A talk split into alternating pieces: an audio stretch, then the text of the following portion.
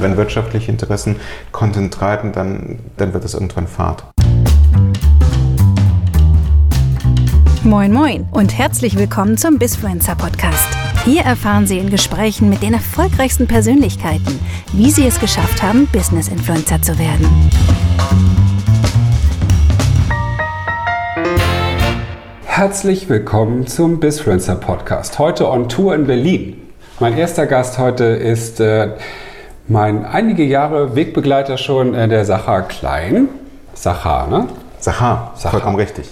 Ähm, nicht Sascha oder was sonst immer da rumfliegt, das habe ich ja auch schon mal gehört, das stimmt nicht.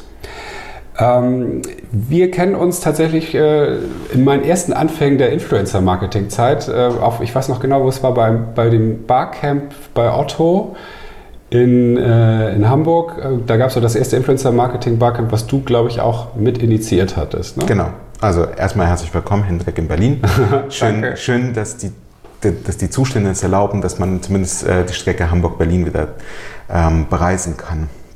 Äh, ganz genau, ich habe 2017 äh, mit Johannes Lenz ein Influencer-Marketing-Barcamp veranstaltet, weil ich ähm, damals das Gefühl hatte, dass das Thema Influencer-Marketing ähm, von, von vielen Leuten diskutiert wird, von wenig Leuten verstanden wird und von einigen Leuten richtig gut beackert wird. Und äh, das waren nicht unbedingt die Leute, die bei Konferenzen und Events vorne auf der Bühne standen und etwas erzählen konnten. Und die Leute, die vorne auf der Bühne standen und etwas erzählt haben, haben dann immer nur ihre Cases berichtet. Mhm. Und das fand ich ziemlich mau, weil ich das Gefühl habe, dass das Cases zwar wahnsinnig inspirierend sein können, aber der, der richtige Austausch fand ja gar nicht statt. Und wir hatten das Ziel, ein, ein Forum zu bauen, mit dem Influencer Marketing Barcamp, in dem die Leute, die wirklich in der Branche aktiv sind und wirklich hart an dem Thema arbeiten und Fragen haben, aber eben auch Erkenntnisse haben, dass die sich äh, untereinander austauschen können. Und das haben wir zwei Jahre lang gemacht, Johannes und ich. Ähm, 2017 und 2018.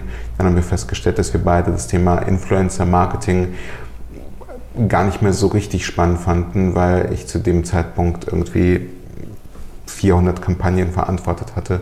Ähm, äh, ich hatte äh, meine letzte Station, bevor ich mich selbstständig gemacht habe, war als globale Kommunikationsverantwortliche bei Glossybox. Und für Glossybox war das Thema Influencer tatsächlich einfach so der zentrale Marketingkanal und der zentrale Kommunikationskanal. Und ich bin zu Glossybox 2013 gekommen in dem Glauben, und in der Vorstellung, dass ich PR machen würde. Und dann haben wir nach zwei, drei Monaten festgestellt, dass harte Unternehmenskommunikation extrem wichtig war, weil wir durch einen sehr großen Transformationsprozess gelaufen sind und es auch ordentlich nach außen kommuniziert haben. Aber wenn wir als Unternehmen erfolgreich agieren wollten im Sinne von Sales, dann war Influencer einfach der Hebel und dementsprechend haben wir 2013, äh, 2014 das Thema sehr, sehr stark fokussiert und äh, irgendwann war ich gefühlt damit durch und war nicht traurig zu sagen, Influencer Marketing ist super, aber gerne dürfen jetzt andere ran und habe ähm, dann eben das Thema PR und Unternehmenskommunikation und alles, was, was ich heute damit assoziiere, stärker wieder zu meinem Fokus gemacht. 2014 hm, war ja eigentlich so vor dem allgemeinen Hype-Influencer-Marketing, glaube ich. Gab, da war wahrscheinlich, hießen das auch, war das dann Blogger eher oder so, ne? Da gab es wahrscheinlich den Begriff noch gar nicht. Ja, genau. Nee, wir, wir haben tatsächlich einfach gesehen, also wir haben eine Caro Dauer ähm, im August 2015 zu einem Event eingeladen. Da hatte die gerade mal irgendwie 50.000 Follower auf Instagram und ist total gerne gekommen, ohne dass äh, irgendjemand dafür bezahlt hat. Es war einfach eine andere Zeit und ähm, wenn man den Leuten früh etwas bieten konnte. Und ich meine nicht Produkte und ich meine nicht irgendwelche Dienstleistungen, sondern wirklich Wertschätzung und Interesse und auch Dialog. Da konnte man sehr, sehr viel mitbewegen. Wenn du jetzt so gute sechs Jahre später auf die Branche blickst, hm. was ist so, was fällt dir da so spontan zu ein? es ist das passiert, was wir uns damals gewünscht haben. Sie hat sich professionalisiert. Also es gibt heute kaum irgendeinen Creator, der nicht bei irgendeinem Management unter Vertrag steht, hoffentlich in, in deren eigenem Sinne, weil du dadurch natürlich als Branchenvertreter jemanden hoffentlich auf der anderen Sitz, äh, Seite sitzen hast, mit dem du wirklich professionell die Eckdaten besprechen kannst. Faktor Authentizität ist dadurch wahrscheinlich bis zu einem gewissen Punkt verloren gegangen und die Unschuld sowieso. Aber ähm, mich bei Glossybox hat es damals tierisch genervt, ähm, mit vielen Influencern selbst in die Verhandlungen zu gehen und äh, Vereinbarungen zu treffen, um dann festzustellen, dass die Leute das schlicht und ergreifend gar nicht schaffen können, weil sie noch einem Beruf nachgehen oder weil sie zu den vereinbarten Zeitpunkten in der Schule sitzen oder irgendwie im Hörsaal, im Studium. Und äh, deswegen, ich bin schon sehr, sehr froh, dass es heute professionelle Managements gibt, die da auch wirklich einen guten Job leisten.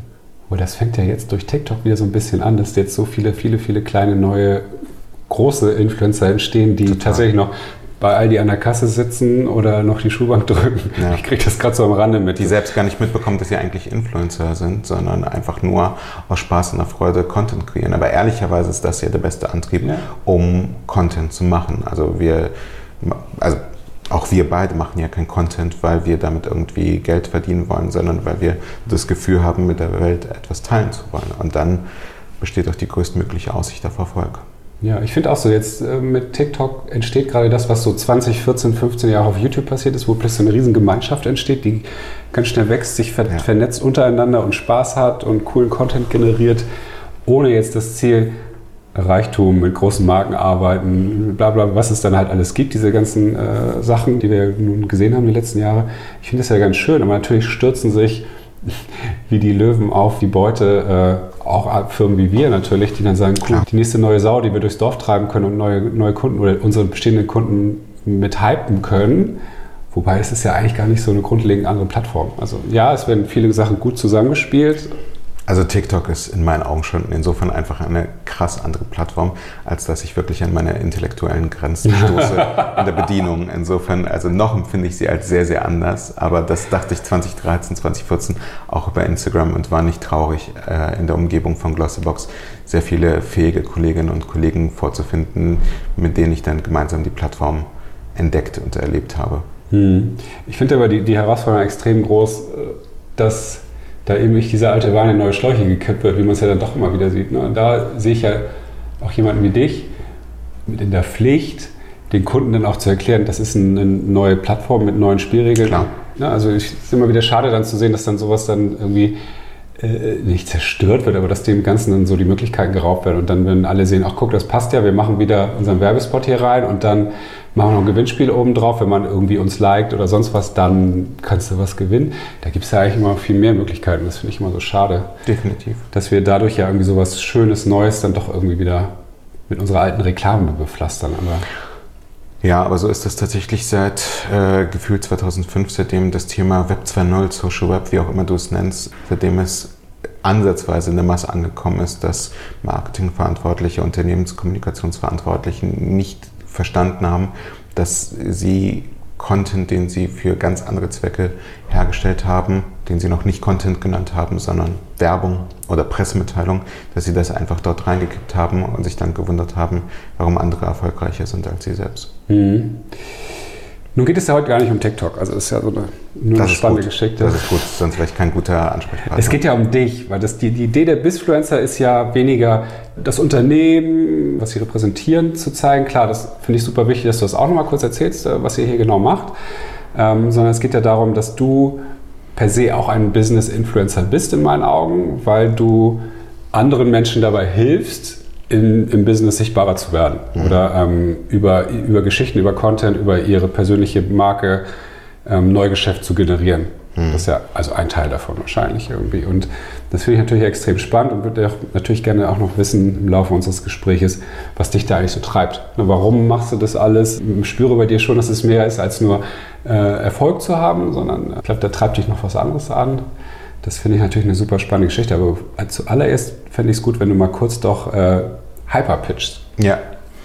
Hyper ist eine Agentur, die für ihre Auftraggeberinnen und Auftraggeber Öffentlichkeit herstellt im Sinne eines substanziellen und fundierten Reputationsmanagements.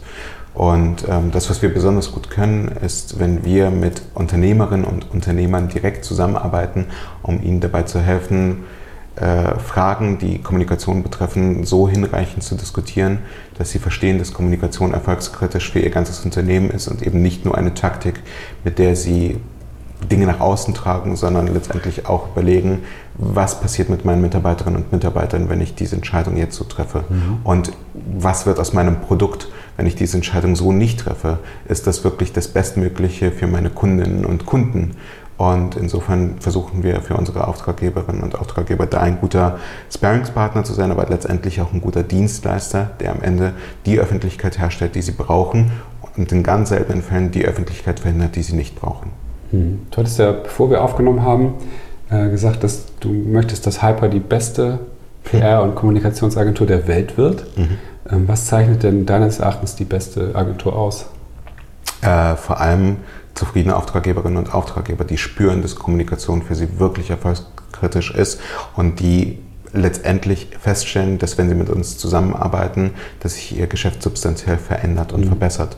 Und wir haben gestern, also oder ich hatte gestern so einen Fall, ich war mit meinem Sohn bei Ikea ähm, und stand dort äh, in einer ewig langen Schlange ähm, und musste etwas zurückgeben und war tierisch frustriert und bekam eine WhatsApp-Sprachnachricht, die ich echt hasse wie die Pest, ähm, von einem Auftraggeber, mit dem wir jetzt seit zweieinhalb Jahren zusammenarbeiten, also der uns schon sehr, sehr lange begleitet oder den wir sehr, sehr lange begleiten und der just in dieser Woche einen größeren Bildartikel hatte, der jetzt morgen ähm, sich im Radio äußern darf zu einem Thema, in dem er agiert und meinte, dass es so krass ist, dass er niemals gedacht hätte, dass, dass wir wirklich so weit kommen würden in unserer Zusammenarbeit und dass er damals, als wir begonnen haben, einfach noch gar kein öffentliches Profil hat und auch nicht wusste, wie er sich in der Öffentlichkeit darstellen soll. Und dass er heute in der Branche, in der er agiert, schon einer der größten Namen ist und dass er dafür einfach so dankbar ist. Und genau dafür treten wir an. Also wir wollen nicht Öffentlichkeit herstellen, damit du irgendwie sagen kannst, und wir machen auch PR, sondern wir möchten, dass du wirklich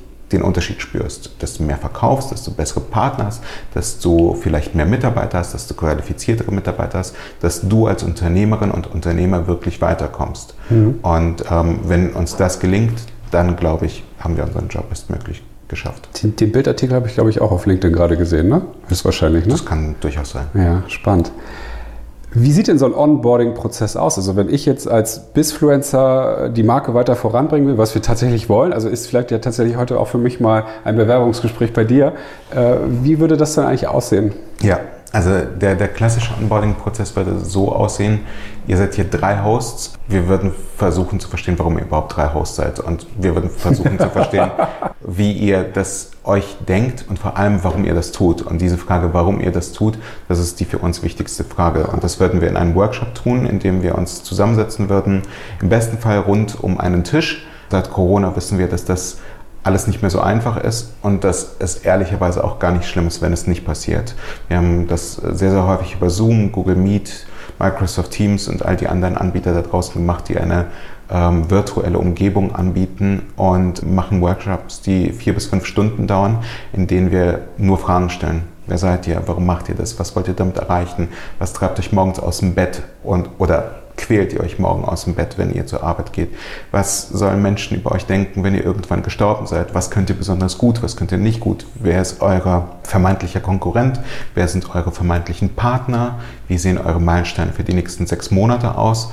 Und was wollt ihr eigentlich wirklich erreichen? Weil wenn wir nicht verstehen, was unsere Kundinnen und Kunden die wir intern Partnerinnen und Partner nennen, um einfach auch ein positiveres Framing zu haben, was sie erreichen wollen, dann werden wir es auch nicht schaffen, dass sie diese Ziele erreichen können.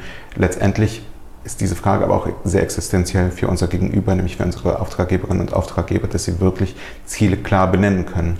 Und das fällt nicht allen besonders leicht.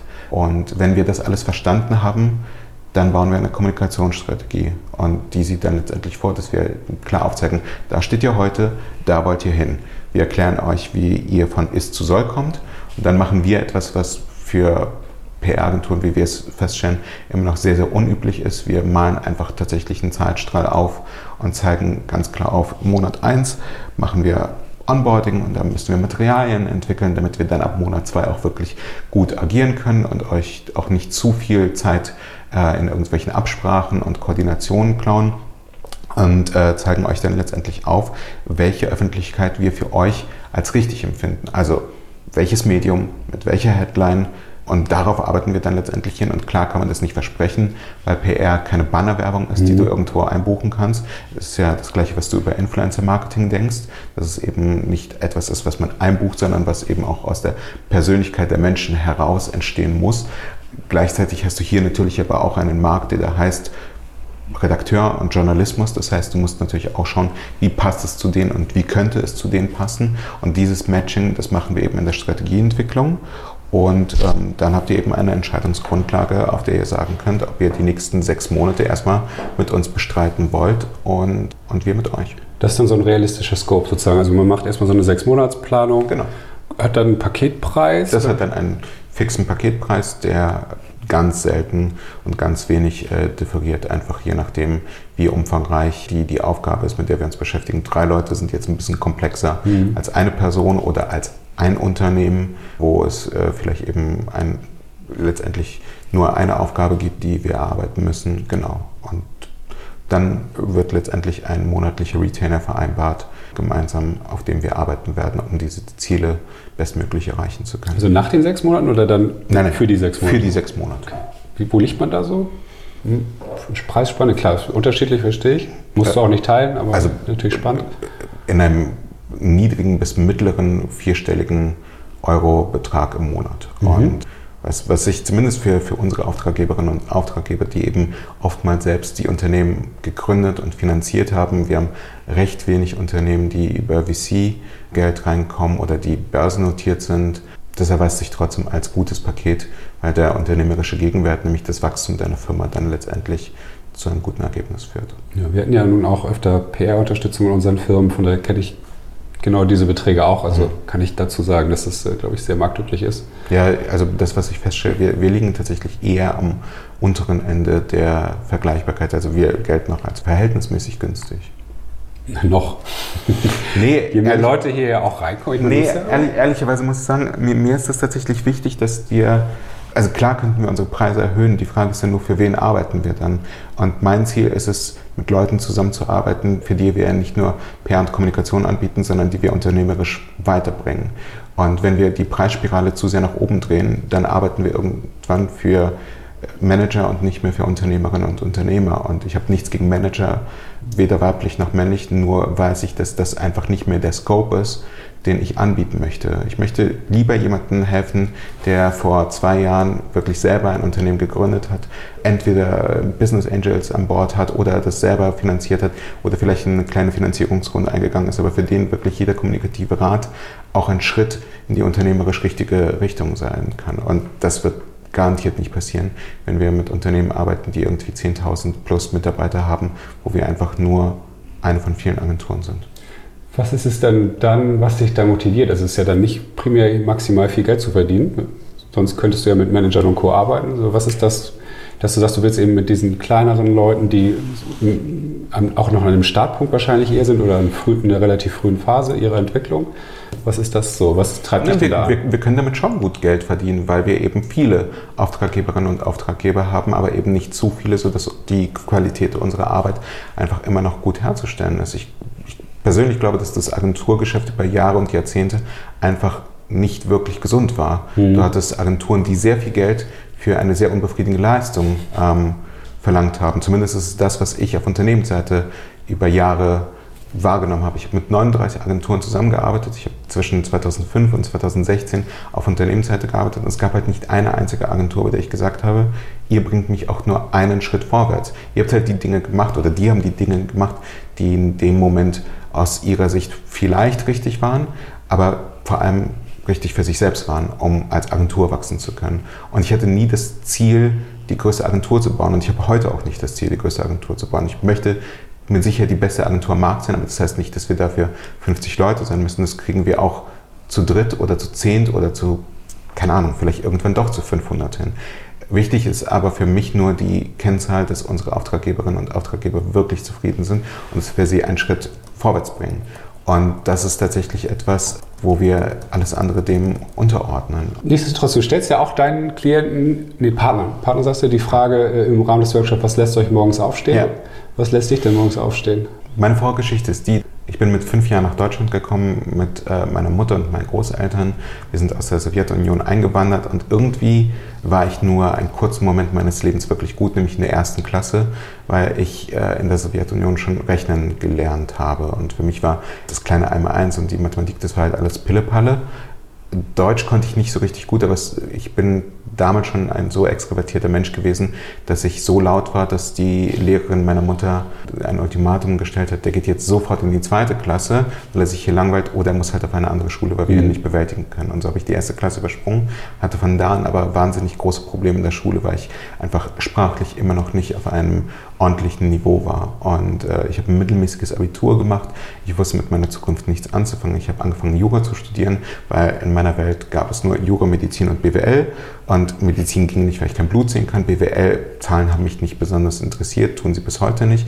Und Jura dachte ich, das, das funktioniert so wie im Fernsehen. Und im Fernsehen gab es damals halt amerikanische Serien. Das heißt, du musst gut argumentieren und dann wirst du ein guter Jurist werden. Das deutsche Rechtswesen sieht es ein bisschen anders vor. Ähm, und das habe ich dann äh, spätestens ab dem dritten Semester im Jurastudium auch festgestellt und dann letztendlich für mich beschlossen, dass ich das nicht wirklich hinbekommen werde, habe aber auch keine andere Alternative gesehen, habe dann angefangen als Journalist zu arbeiten, habe festgestellt, dass ich in dem Bereich gar nicht mal so schlecht bin, habe dann die Redaktion gewechselt, bin zum Bild gegangen, habe festgestellt, dass ich da eigentlich sogar ziemlich gut bin. Ähm, aber die Jahre gingen ins Land und äh, ich hatte immer noch kein abgeschlossenes Studium. Und irgendwann hatte ich ein Förderer mir gegenüber sitzen, der damals der Redaktionsleiter vom Bild war, der zu mir meinte, wir werden deinen Vertrag nicht verlängern, weil ich wirklich an dich glaube, du wirst niemals die Chance haben, auf meinem Platz zu sitzen, weil du kein abgeschlossenes Studium hast. Und zugleich hat meine damalige Freundin, die jetzt meine Frau ist, gesagt, dass das ist echt, dass, dass, dass sie vom Glauben abfällt, weil sie in mir mehr sieht als ich selbst, weil ich einfach so ein so ein Schluffi war. Ich habe halt irgendwie nachts ein Online-Magazin betrieben, tagsüber für Bild gearbeitet, habe irgendwie zu viel verdient, um zu hungern und zu wenig verdient, um davon normal leben zu können. Und zwar halt einfach keine Lebensperspektive da. Und ich war irgendwie mittelmäßig in meinen Ambitionen und gut genug in meiner Arbeit und äh, die mir dann letztendlich so ein bisschen die Pistole auf die Brust drückte und meinte, du musst irgendetwas aus deinem Leben machen, vergiss das Thema Geld, aber du musst etwas machen, was dich mhm. erfüllt. Und mit diesen beiden Ansagen habe ich dann tatsächlich beschlossen, wieder studieren zu gehen, allerdings nicht Jura, sondern Medienwirtschaft mit dem Schwerpunkt PR und Kommunikation. Wie alt warst du da? 25 ähm, beim Studienbeginn, was, womit ich der Älteste bei uns im Semester war, habe das ähm, Studium dann aber verkürzt, weil es eben auch wirklich meiner Erfahrung und meiner Qualifikation extrem entsprach. Habe dann einen Bachelor äh, gemacht mit knapp oder mit gerade mal 27, also zwei Jahre dafür gebraucht, festgestellt, dass das Thema PR und Kommunikation mir extrem liegt und seitdem muss ich sagen, glaube ich, wächst mein Ehrgeiz stündlich und jährlich, weil ich einfach das Gefühl habe, ich habe immer noch nicht das kompensiert, was ich zwischen 18 und 25 mir selbst verbaut habe, weil ich sehr, sehr jung war, als ich mein Abi damals gemacht habe. Der jüngste Student im Jurasemester unter allen Männern, weil ich keinen Wehrdienst absolvieren musste, äh, als ich 98 das Studium begann und dann aber einfach trotzdem der Älteste im Semester, als ich mein zweites Studium begann. Und ich habe das Gefühl, dass da mehr geht. Und ähm, ich bin definitiv nicht irgendwie getrieben, keine Ahnung, Umsatz X ähm, reinzuholen, sondern ich sehe es nicht ein, dass das mittelmäßige Ergebnisse das ist, womit wir uns zufrieden geben müssen. Und äh, ich sage zu meinen Kolleginnen und Kollegen immer, wer zu Hyper kommt, muss einfach damit leben, dass die Erwartungshaltung die ist, dass du jedes Jahr die Champions League gewinnen musst und die deutsche Meisterschaft einfach nicht reicht. Und äh, sprich gerne intern davon, dass wir der FC Bayern der PR-Branche sein sollen. Jetzt bin ich FC Bayern-Mitglied und Sympathisant dieses Vereins. Es fällt mir leicht, äh, weil, weil ich nichts Schlechtes im FC Bayern sehe wie viele andere. Das, das ist sicher nicht für jeden, weder als Mitarbeiterinnen und Mitarbeiter, weil der interne Druck, den du dir irgendwann selber machst, einfach wahnsinnig hoch ist, ohne dass du verrückte Arbeitszeiten hast, weil, wir einfach viele Dinge über Bord schmeißen, die meiner Meinung nach auch das Agenturgeschäft kaputt machen oder Menschen in Agenturen kaputt machen. Für uns gibt es halt einfach nur den Antrieb, sehr glückliche und zufriedene Auftraggeberinnen und Auftraggeber zu generieren und ihnen das Leben einfacher zu machen durch unsere Arbeit.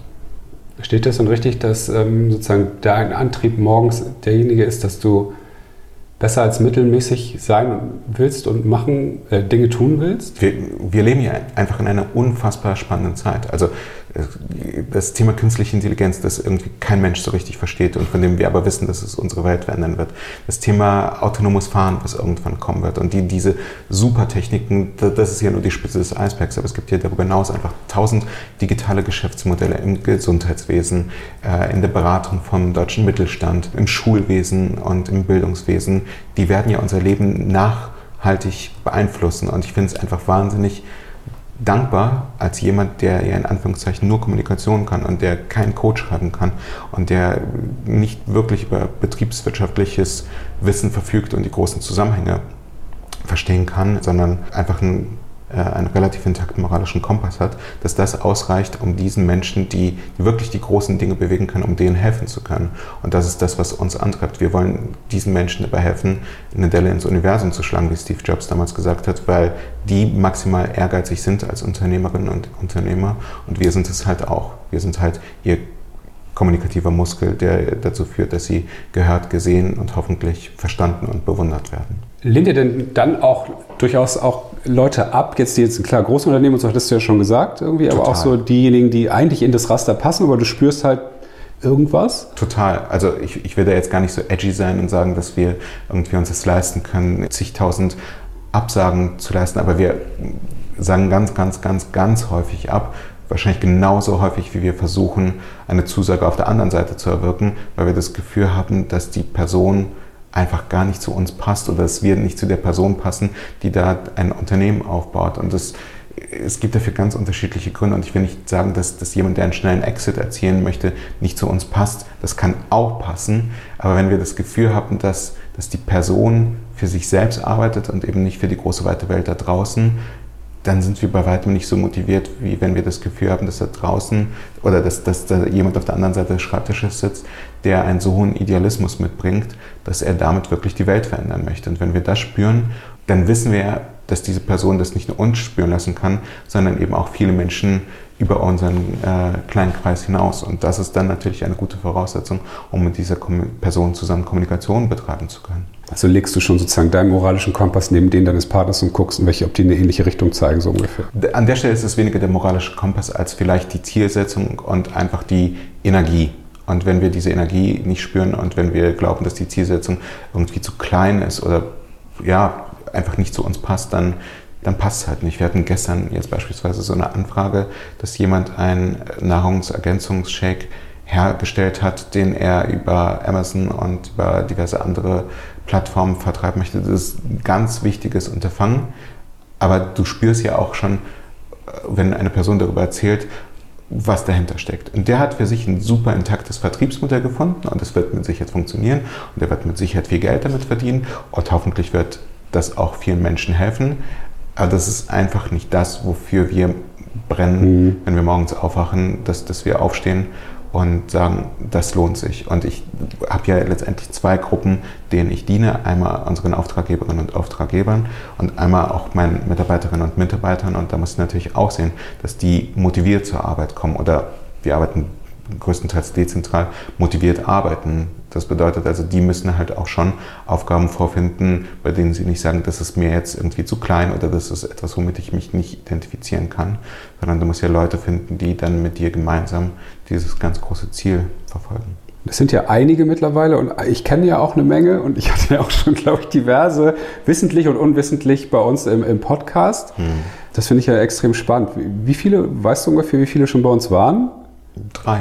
Drei? Drei. Guck, wir haben jetzt, glaube ich, 25 Folgen, ist das schon mal ganz gut. Eine gute Quote. Aber ihr macht ja auch einen ordentlichen Podcast insofern. Wir schauen ja auch immer, wo erreichten unsere Auftraggeberinnen und Auftraggeber ein, eine gute Öffentlichkeit. Und ihr habt ja in relativ kurzer Zeit einfach auch ein gutes Produkt gebaut, das ja auch ein gutes Publikum findet und wo dann ja letztendlich auch gute Botschaften und gute Gespräche entstehen.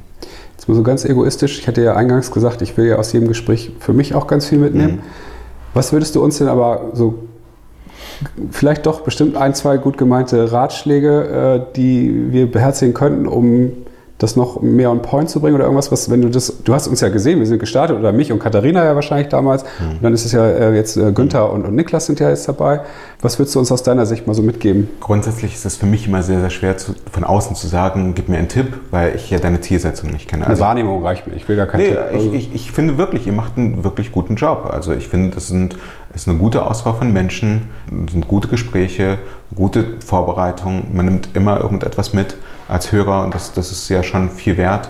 Grundsätzlich werde ich mir wahrscheinlich bei euch tatsächlich einfach überlegen, was ihr damit erreichen wollt, weil ihr doch ihr drei sehr unterschiedliche Charaktere ja. seid, die eine sehr unterschiedliche Zielsetzung habt. Ähm, weil ihr zu dritt seid, würde ich auf jeden Fall das Thema gemeinsame Distributionsplanung noch stärker angehen. Also wenn, wenn du der Host bist, ist Niklas jetzt nicht unbedingt äh, in, in, die Distribution des Contents involviert, vice versa. Und das ist natürlich etwas, wo ihr eine viel größere Zielgruppe erreichen könnt, wenn ihr das professionalisiert, wenn ihr das synchronisiert. Ja. Ähm, und das sind so die relativ kleinen Hebel. Ansonsten mittelfristig äh, würde ich euch wahrscheinlich nahelegen, irgendwie einen Medienpartner in Anführungszeichen zu suchen. Also, dass, dass ihr eine Heimat findet, zu der dieses Label Bisfluencer sehr gut passt. Also ihr habt ja wirklich auch ein Wort kreiert, fast schon ein eine Gattung kreiert. Ich weiß nicht, ehrlicherweise gar nicht, ob es sie vorher gab, aber es fühlt sich mittlerweile relativ normal an, über Bisfluencer zu sprechen. Insofern habt ihr da wirklich einen Top-Job gemacht und solltet euch vielleicht die Frage stellen, welches klassische oder sagen wir mal ältere Medium, älter als ihr selbst, also nicht als ihr biologisch, nee, sondern als, als Format, zu wem würdet ihr gut passen und versuchen, unter deren Dach zu schlüpfen, weil ihr dann nochmal eine andere Gravitas bekommt, mhm. eine andere Reichweite bekommt und die bekommen unter Umständen etwas, was sie nicht haben, nämlich ein sehr gutes Audioformat. Ja, das ist tatsächlich auch einer der nächsten Schritte, aber du bist, äh, hast uns schon sehr gut erfasst. Wir machen es ja im Moment äh, tatsächlich überwiegend aus Spaß und der Freude an guten, also, oder als Interesse an und die muss auch bleiben, weil, Menschen. Weil sonst das Produkt einfach kaputt geht. Also wenn wirtschaftliche Interessen Content treiben, dann, dann, dann wird es irgendwann Fahrt. Du bist ja aber eher der Bisfluencer im Hintergrund. Also wenn ich dich auf LinkedIn, klar, du hast glaube ich auch ganz, ganz viele tausend Follower und so weiter. Das ist ja schon irgendwie so der Fall. Aber kriege dich jetzt nicht so viel mit, aber wenn, dann kommt immer was. Naja, der Punkt ist ja, du bist ja nicht auf meinem Primärkanal unterwegs oder wenn, dann nur rudimentär. Ähm, für mich ist Twitter nach wie vor einfach ah, so okay. meine Heimat und ich bin seit Anfang 2008 super aktiv auf Twitter, habe da tatsächlich meine etwas mehr als 10.000 Follower wobei die Zahl für mich weniger wichtig ist als die Tatsache, dass ich über Twitter wahrscheinlich jeden einzelnen Journalisten erreichen kann, der für unsere Arbeit wichtig ist. Und wahrscheinlich folgen von denjenigen, die für uns wichtig sind, 70 Prozent äh, mir, einfach weil ich schon so lange so aktiv bin. Und dann kann ich denen einfach eine Direct Message schreiben. Und das ist immer der effektivste Pitch, wenn ich Journalisten anspreche. Und deswegen, ich bin schon durchaus im Vordergrund, aber ich bin auch nicht derjenige, den, den es zu positionieren gilt, sondern eben unsere Auftraggeberinnen und Auftraggeber. Und ich sehe mich dann letztendlich genauso als Mittel zum Zweck, wie es manchmal eine Pressemitteilung ist, die wir schreiben oder ein Telefonat, das wir führen oder was auch immer. Das äh, finde ich total spannend. Jetzt, was, ich wollte euch eine andere Frage stellen, aber die nehme ich jetzt mal vorweg, weil, sie, weil die jetzt gerade so aufpoppte bei Thema Twitter. Ist das eigentlich so ein unterschätzter Kanal für so Leute, wie, wie mich, sage ich jetzt mal, oder überhaupt Leute, die, Medi die Content produzieren und auch im Business B2B-Bereich sind. Ich kenne ja auch die Anfänge von Twitter, aber ich habe nie da reingefunden ja. zum Beispiel. Naja, und das ist ja dann auch eine relativ faire Einschätzung. Also wir haben ja vorhin über ähm, Netzwerke gesprochen und dass es Menschen gibt, die unterschiedliche Netzwerke mit dem gleichen Content posten und, und, und den dort verwenden. Und das darf halt nicht sein. Also ich mhm. kommuniziere auf LinkedIn anders, als ich auf Twitter kommuniziere. Und ganz, ganz selten poste ich die gleichen Dinge da rein. Das ist dann aber auch durchaus kalkuliert, weil ich weiß, dass das etwas ist, was beide Zielgruppen oder beide Kanäle auch so wieder hergeben können. Twitter ist anders als LinkedIn und Twitter ist ganz sicher anders als YouTube oder Instagram.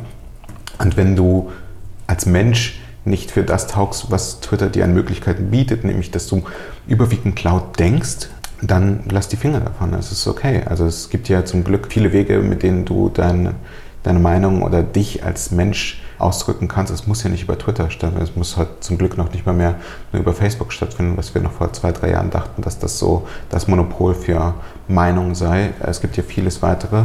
Ich versuche niemanden bei Twitter irgendwie reinzudrücken. Ich glaube nur, dass wenn du in dem Bereich Journalismus, Politik und PR aktiv bist, dann agierst du sehr, sehr fahrlässig, wenn du dir nicht die allergrößte Mühe gibst, bei Twitter aktiv zu sein für dich würde ich ganz offen und ehrlich sagen, ist es jetzt nicht dramatisch, wenn du nicht auf Twitter aktiv bist. Also wenn, wenn du da bis heute nicht reingefunden hast, dann wird es seine Gründe haben.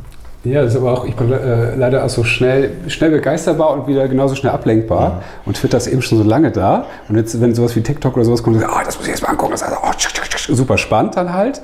Und ja, das jetzt wieder sozusagen zu etwas altem Gefühl zurückzuspringen, das kickt mich halt nicht, obwohl ich irgendwie dass du gerne, ich, ich höre es ja so von, von vielen Leuten aus meinem, aus meinem Dunstkreis, für die Twitter ein extrem wichtiger Kommunikationskanal Genau, aber die haben auch relativ früher den richtigen Zugang dazu gefunden, im Gegensatz zu dir. Mhm. Und das kann natürlich an deiner Begeisterungsspanne liegen und an deiner Konzentrationsfähigkeit. Das kann aber auch einfach an deinem Wesen und Charakter liegen, der nicht zu Twitter passt. Ich werde halt auch niemals Hochleistungssportler sein.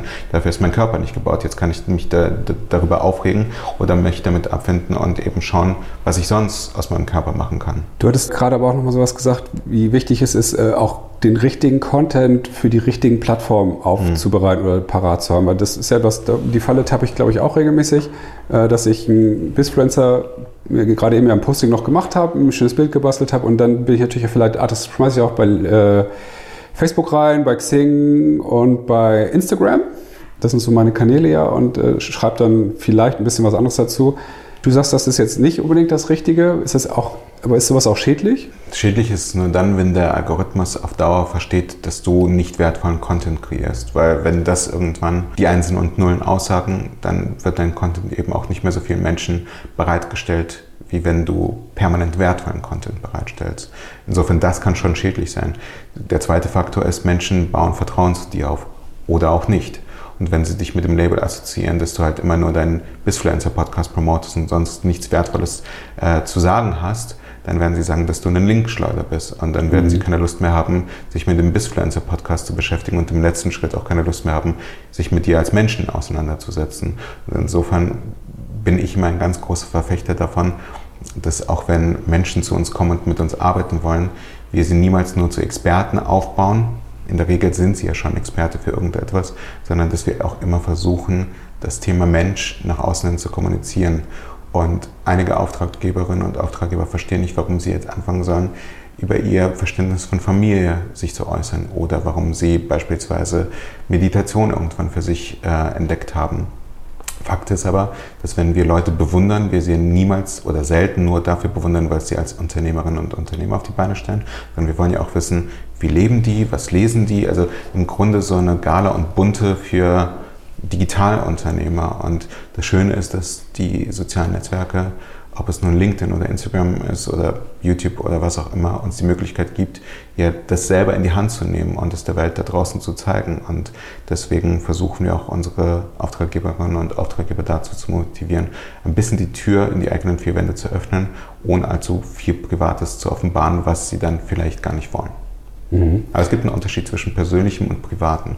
Und da lässt sich eigentlich relativ schnell erklären, was möglich ist und was gar nicht notwendig. Das ist ja sowas, was ich gerade so bei LinkedIn beobachte. Das, äh, ich finde dieses Bild gerade total cool, dass du sagst, das ist so die bunte oder die Gala der Business-Kommunikation. Ich finde ja, LinkedIn wird tatsächlich ja so ein bisschen flacher, breiter, äh, bunter und nimmt ja so ein bisschen die spezifische Expertentiefe irgendwie weg, was es vorher meines Erachtens hatte, hin zu, äh, ich mache hier die Home Story so ein bisschen, meine innere Home Story genau. meinetwegen. Oder und so. das ist auch meiner Meinung nach total okay, weil wir Menschen halt so sind. Also das, das ist hier nicht irgendwie ein Framework, in das nur ein bestimmter Content reinpasst, sondern wir Menschen nutzen ja letztendlich LinkedIn oder jedes andere Social Network eben auch, es mit den Inhalten zu füllen, von denen wir glauben, dass sie für uns wichtig sind und dass sie für andere unter Umständen auch spannend sein könnten. Und wenn wir der Meinung sind, dass weicherer Content leichter aus uns herausgeht und andere Leute leichter anspricht, warum dann nicht? Als ich noch äh, Yoga studiert habe, es gab halt diese wahnsinnig drögen und trockenen Yoga-Zeitschriften,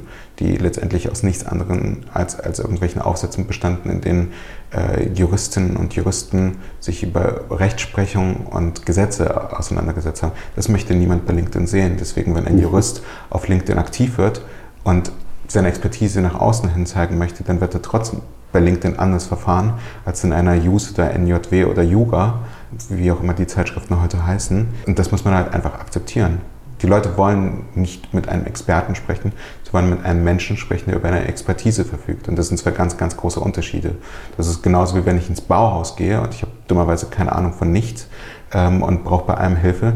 Ich möchte mich aber trotzdem nicht total belehren lassen. Ich möchte, dass man mich an die Hand nimmt und man mir zeigt, was ich brauche, damit ich nicht ein ungutes Gefühl habe und nicht von oben herab behandelt werde. Mhm, schönes, schönes Bild. Du hast ja letztens einen sehr interessanten Artikel auf LinkedIn selber ja mal äh, mhm. wieder geschrieben, was ja eben nicht so oft passiert, aber der hat ja dann auch, glaube ich, gleich Eindruck hinterlassen. Was hat dich dazu bewegt? Äh, wir arbeiten für sehr viele weibliche Auftraggeberinnen und ähm, ich stelle fest, dass die Welt, in der wir leben, tatsächlich nicht so nicht so offen und nicht so tolerant ist, wie ich sie gerne hätte. Das sind Frauen, die genauso wie ich auch irgendwie Unternehmen und Familie unter einen Hut bekommen müssen. Und anders als ich haben sie nicht das große Glück, äh, jemanden im Rücken zu haben, der dafür einen Schritt zurückgeht, sondern oftmals sind es halt Frauen, die ähm, sich zurücknehmen, vielleicht aus tradierten Rollenverhältnissen, vielleicht aber auch, weil es ihnen in der Situation eher entspricht, vielleicht aus wirtschaftlichen Gründen. Es sind da eben sehr viele unterschiedliche Dinge, die eine Rolle spielen, die aber, wenn sie sich als Unternehmerinnen äh, im Laufe der letzten Jahre da, darüber geäußert haben, wie sie Familie und Unternehmen unter den Hut bekommen, relativ viele Anfeindungen von Männern sehen. Und zwar unter Klarnamen. Wir sprechen ja gern und oft darüber in Deutschland, dass die Welt eine bessere wäre, wenn das Internet nicht anonym wäre. Mhm. Auf LinkedIn sehen wir, dass es Quatsch ist. Dass, dass Leute sogar mit, ihrer, mit ihrem Firmenstempel trotzdem relativ hart argumentieren und auch ein Weltbild vertreten, was ich für wovon ich nicht mal gedacht hätte, dass es heute noch existiert. Hast du so ein Beispiel vielleicht ganz kurz dafür? Ja, Sarah Obeinschek war bei dir äh, im Podcast und hat darüber gesprochen, wie sie echte Mamas gegründet hat. Und sie und ihr Freund, mit dem sie gemeinsam ein Kind hat, haben für sich beide beschlossen, die machen 50-50. Also beide arbeiten nur noch 50 Prozent. Beide sind aber auch zu 50 Prozent für das Kind da. Das heißt, das Kind hat immer jemanden um sich herum, äh, wenn es aus dem Kindergarten kommt, ähm, der als Elternteil liebevoll und verantwortungsvoll mit ihm spielt. Es ist halt nur nicht immer die Mutter, so mhm. wie es die letzten 5000 Jahre oder 5 Millionen Jahre der Fall war, sondern oftmals auch der Vater, was tollen Mehrwert mit sich bringt. Ja. Und als Sarah mir das erzählt hat ähm, und äh, wir dann letztendlich darüber gesprochen haben, ob das nicht etwas ist, was zur Kommunikationsstrategie von echten Mamas gut passt, meinte ich, Mensch, Sarah, das ist doch echt ein Riesenthema, weil es mir zu denken gibt, dass, dass ich meiner Frau nicht oft genug entgegenkomme, dass, dass ich sie behindere, dass ich als Mann viel mehr mich auch um die Belange meiner Frau kümmern muss und meines Sohnes. Lass uns doch mal daraus ein Thema machen und lass uns das doch mal auf LinkedIn machen. Und dann gab es eben diesen Artikel, dass sie ein 50-50 äh, Familienmodell hat. Und dann gab es einfach wirklich sehr, sehr viele Old White Men, die ihr vorgeworfen haben, dass, dass das mit dem Unternehmertum und Frauen, dass das sowieso einfach falsch ist und dass, dass sie in die Küche gehören und das ist auch nicht im kirchlichen... Der stand da drunter. Der stand da, ach, das findest du alles nach wie vor, dass das auch nicht dem biblischen Bild entspricht und so weiter. Und da musst du schon einen kühlen Kopf bewahren, um da nicht äh, in die Luft zu gehen. Gleichzeitig ist es aber so, und jetzt komme ich zu deiner Frage, dass es mich tierisch ärgert, wenn Frauen, die unternehmerisch tätig sind und die sonst relativ wenig öffentliche Agenda hinbekommen, sich auf das Thema Mutter beziehen. Weil offen und ehrlich, wenn wir nicht wollen, dass Frauen als Mütter deklassiert werden oder ausschließlich als Mütter verstanden werden im Berufsleben, dann müssen irgendwann auch Frauen uns das Gefühl geben, dass das Thema Mutterschaft für sie genauso wichtig ist wie für uns Männer, die als Väter agieren. Ich bin ein Vater, aber ich bin halt zwischen, keine Ahnung, 9 und 16 Uhr, wenn ich im Büro bin, oder 15 Uhr oder 17 Uhr oder wann auch immer, bin ich halt weniger Vater. Ja. Und wenn ich dann aber diese Artikel lese, wie ich es schaffe, als Mutter und Unternehmerin mein Leben unter einen Hut zu bekommen, ohne dass es einen besonderen Spin gibt, sondern dass es einfach immer nur genau diese, diese oberflächliche Geschichte ist, ich bin Mutter und ich bin aber auch Unternehmerin und gebt mir bitte eine Bühne für mein Unternehmen, weil ich jetzt gerade Mutter geworden bin, eines drei Monate alten Kindes, wo ich vielleicht auch noch nicht weiß, was die ganz großen Herausforderungen sind, die auf mich zukommen dann finde ich das einfach ein bisschen mau.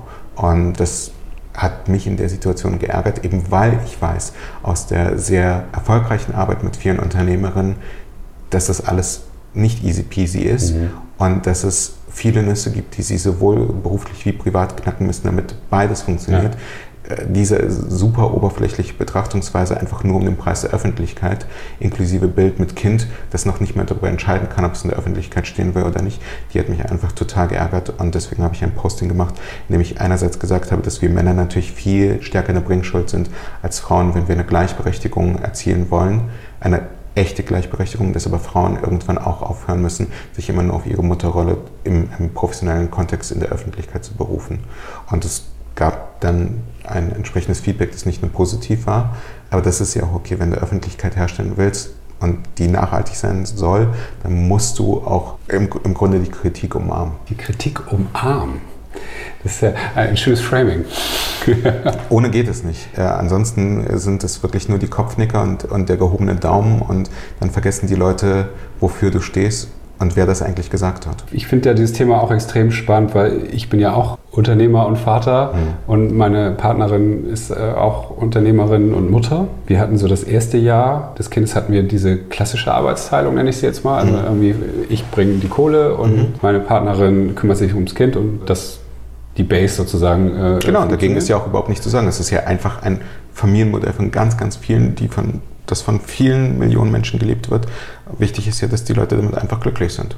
Ja, waren wir so halb. Sie hatte halt das Thema ja damit, dass, äh, und vielleicht spielt das da auch mal wieder mit rein, dass ihre Arbeit nicht so wertig ist. Genau, weil. Das, was ich mache. Und das finde ich halt schade, weil ich, ich, hab, muss, ich musste ihr dann erstmal sagen, aber auch schade, das sagen, glaube ich, auch viel zu wenig Väter oder äh, Partner, dass ich die Arbeit, die sie dort tut, auch wenn da jetzt kein Geld bei entsteht, aber da entsteht ja Liebe, Nachhaltigkeit und so, weiter, dass ich das genauso wertvoll finde wie das, was ich mache. Nur, dass es da kein, kein monetärer Wert Genau, das ist nämlich genau der Punkt. Also äh, ich, ich habe das große Glück, eine Frau zu Hause zu haben, die, wann immer ich äh, abzuheben drohe, mich auf den Boden der Tatsachen zurückholt äh, und mir erklärt, dass in dem Moment, in dem ich den Boden bei uns zu Hause betrete, ich halt nicht irgendwie der erfolgreiche Unternehmer bin oder vielleicht auch an dem Tag der nicht erfolgreiche Unternehmer bin, sondern in erster Linie Vater und Ehemann oder Ehemann und Vater und dann letztendlich auch nach genau diesem Muster zu funktionieren habe. Und dann muss ich meine ganze Aggression, Wut und Leidenschaft, die ich mit nach Hause gebracht habe, einfach auch mal draußen lassen und vielleicht auch einmal um den Block laufen, weil das, was sie den ganzen Tag gemacht hat, ja. dafür gibt dir halt niemand Credit. Also da gibt es halt keinen zufriedenen Auftraggeber oder Auftraggeberin, die eine positive WhatsApp hinterlässt, sondern der, die positiven Auftraggeber sind dann an der Stelle mein Sohn und ich. Und dieses Feedback, das ist genau das, was du gesagt hast, das gibt es viel zu selten. Und ich glaube, dass, dass wenn irgendetwas Positives aus dem Jahr 2020 hängen bleibt, dass wir vielleicht verstehen, dass unser Sozialsystem und unser unsere Welt nicht funktioniert, nur weil einige Menschen erfolgreiche Unternehmen bauen, sondern weil es eben auch sehr viele Menschen gibt, die idealistisch daran arbeiten, dass es anderen Menschen gut geht. Und die verdienen deutlich weniger Geld, als es angebracht wäre und als unser äh, System es zulässt. Mhm. Mein Aufruf an alle unternehmenden jungen oder frischen Väter ist ja auch, macht mal ein paar Tage äh, exklusive Kindesbetreuung ich habe das jetzt mal fast, äh, ich habe es mal fünf Tage am Stück gehabt und dann hatte ich noch erst recht gedacht, so alter Schwede, ja. Hut, mehr als eigentlich Hut ab, dass das meine Partnerin ja noch eigentlich immer macht und ich war völlig fertig, auch in einem sehr positiven Sinne. Es gibt es ja auch sehr, sehr viel, äh, gibt mir ja auch sehr viel, aber auf der anderen Seite dachte ich so, jetzt reicht's auch. Ne? Ja. Die machen das dann als. Ich hatte jetzt zwei Wochen Urlaub, in denen ich mich mehr oder weniger, also sagen wir mal zu 70 Prozent um unseren Sohn kümmern musste, weil er immer noch nicht in den Kindergarten gehen durfte, weil meine Frau sich um die Renovierung unseres Hauses gekümmert hat. Und allein in, an diesen wenigen Tagen, in denen ich ihn komplett betreut habe, ich bin abends ins Bett gefahren und ich war tot. Und es war für mich viel, viel anstrengender, als hier im Büro zu sein. Und das ist natürlich etwas, was so passiert, weil es nicht gelernt ist, also weil uns die Übung fehlt und die Routine fehlt. Und ehrlicherweise, ich habe ich hab einen Freund, der in einer Beratung arbeitet und der äh, sechs Wochen Elternzeit genommen hat, der aber in diesen sechs Wochen wirklich alleine mit seinem Kind war. Der ist viel versierter im Umgang mit seinem Sohn, mhm. als, als ich es bin. Einfach weil er diese sechs Wochen hatte, in denen er sehr viel auch lernen konnte. Das ist halt so und das macht uns wahrscheinlich nicht unbedingt zu besseren Vätern, ganz sicher zu besseren Unternehmern. Ja, uh, das, auch, äh, das kann ich mir auch gut vorstellen. Also mein Aufruf hiermit offiziell an alle Väter, ähm, wertschätzt das, was eure Frau machen, sagt es ihnen einfach, weil das war etwas, was bei mir und meiner Partnerin so viel ausgelöst hat, die ist irgendwie sehr positiv berührt äh, sozusagen äh, da aus unserem Gespräch gegangen und ich dachte, das ist doch klar, aber das ist nicht klar. Das ist niemand klar. Und das ist aber so einfach, einfach mal zu sagen, dass man dankbar dafür ist. Ja. Das ist ja, und weil dadurch können wir das machen, was wir hier machen. Ja. Und Wertschätzung ist da, finde ich, super angebracht. Mit Blick auf die Uhr, mein Lieber, haben wir schon ganz schön äh, Zeit rausgeballert. Ich kann eigentlich habe ich hier noch ganz, ganz viele Fragen, aber ich denke, das ist äh, auch dieses Thema berührt mich auch sehr und ich finde, das wird es auch gerne da lassen und jetzt gar nicht nochmal wieder in, in oberflächlichen LinkedIn-Gefilde abtauchen. Aber äh, trotzdem, mit wem muss ich denn nochmal sprechen als Bisfluencer, Podcast-Host? Ich brauche noch mal ein paar coole Leute, die vielleicht auch nicht im Management bei euch sind.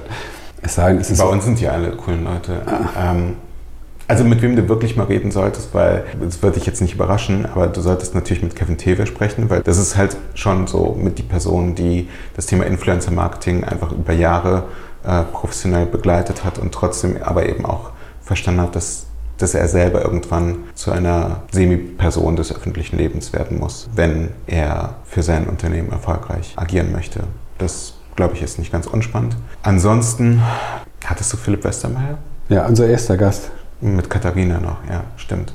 Philipp Westermeier wäre jetzt, glaube ich, nochmal super spannend, weil er ja mit die erste Person ist, die ich gesehen habe, die wirklich nativ Werbung in seinen ähm, LinkedIn-Feed einbindet. Also der hat ja seit März wirklich extrem viel Zeit auf LinkedIn verwendet, um sich da auch erfolgreich eine, eine Reichweite aufzubauen, die, was, was er auch geschafft hat. Ähm, ansonsten eine Person, die ich wahnsinnig inspirierend finde, weil sie harte Arbeit über ihr Ego gestellt hat, ist Monique Höll, die dir wahrscheinlich relativ wenig sagt. Mhm. Sie ist Geschäftsführerin von Hello Body. Ähm, und Hello Ach, Body, mit Hello Body haben wir viel zu tun. Genau, und Hello Body ist ja so, so mit die Company, die am konsequentesten den Weg von Influencer Marketing gegangen ist. Und Hello Body wurde unlängst an Henkel verkauft, zu einem mhm. wahrscheinlich einer der größten Exits, die es jemals in Deutschland gegeben hat. Und sie hat halt dieses Unternehmen aufgebaut, von der ersten Stunde sehr, sehr groß, sehr, sehr erfolgreich gemacht und ist bei all dem trotz allem ein Mensch geblieben, der sehr vielen anderen Menschen eine Öffentlichkeit äh, gegeben hat, speziell im Influencer-Marketing als Auftraggeberin, die selbst nicht eine un unfassbar öffentliche Person ist, aber trotzdem viele spannende Geschichten zu erzählen hat. Bei euch im Management? Dann kannst du mir ja mal ein, ein, ein Entree machen. Das wäre natürlich schön. Das mache ich sehr, sehr gerne. Und dann gibt es, ach mein Gott, es gibt so, so viele Leute da draußen, die gar nicht so sehr in der Öffentlichkeit stehen. Das ist, äh, ich glaube, das ist jetzt unser Zeichen, dass wir jetzt aufhören sollen. Das ist unser Das ist dein Termin. Sarah, vielen, vielen Dank. Danke dir, Henrik. Ähm, ich hoffe, wir machen das irgendwann nochmal wieder. Sehr ähm, gerne. Kevin bin ich im Austausch, der ist bloß immer im Urlaub. Deswegen ist es gar nicht so einfach. Den lässt sich gut gehen. Sprech mal mit ihm. In diesem Sinne, äh, vielen, vielen Dank fürs Zuhören auch und äh, schönen Tag noch und bis ganz bald. Dankeschön. Wir müssen jetzt auflegen.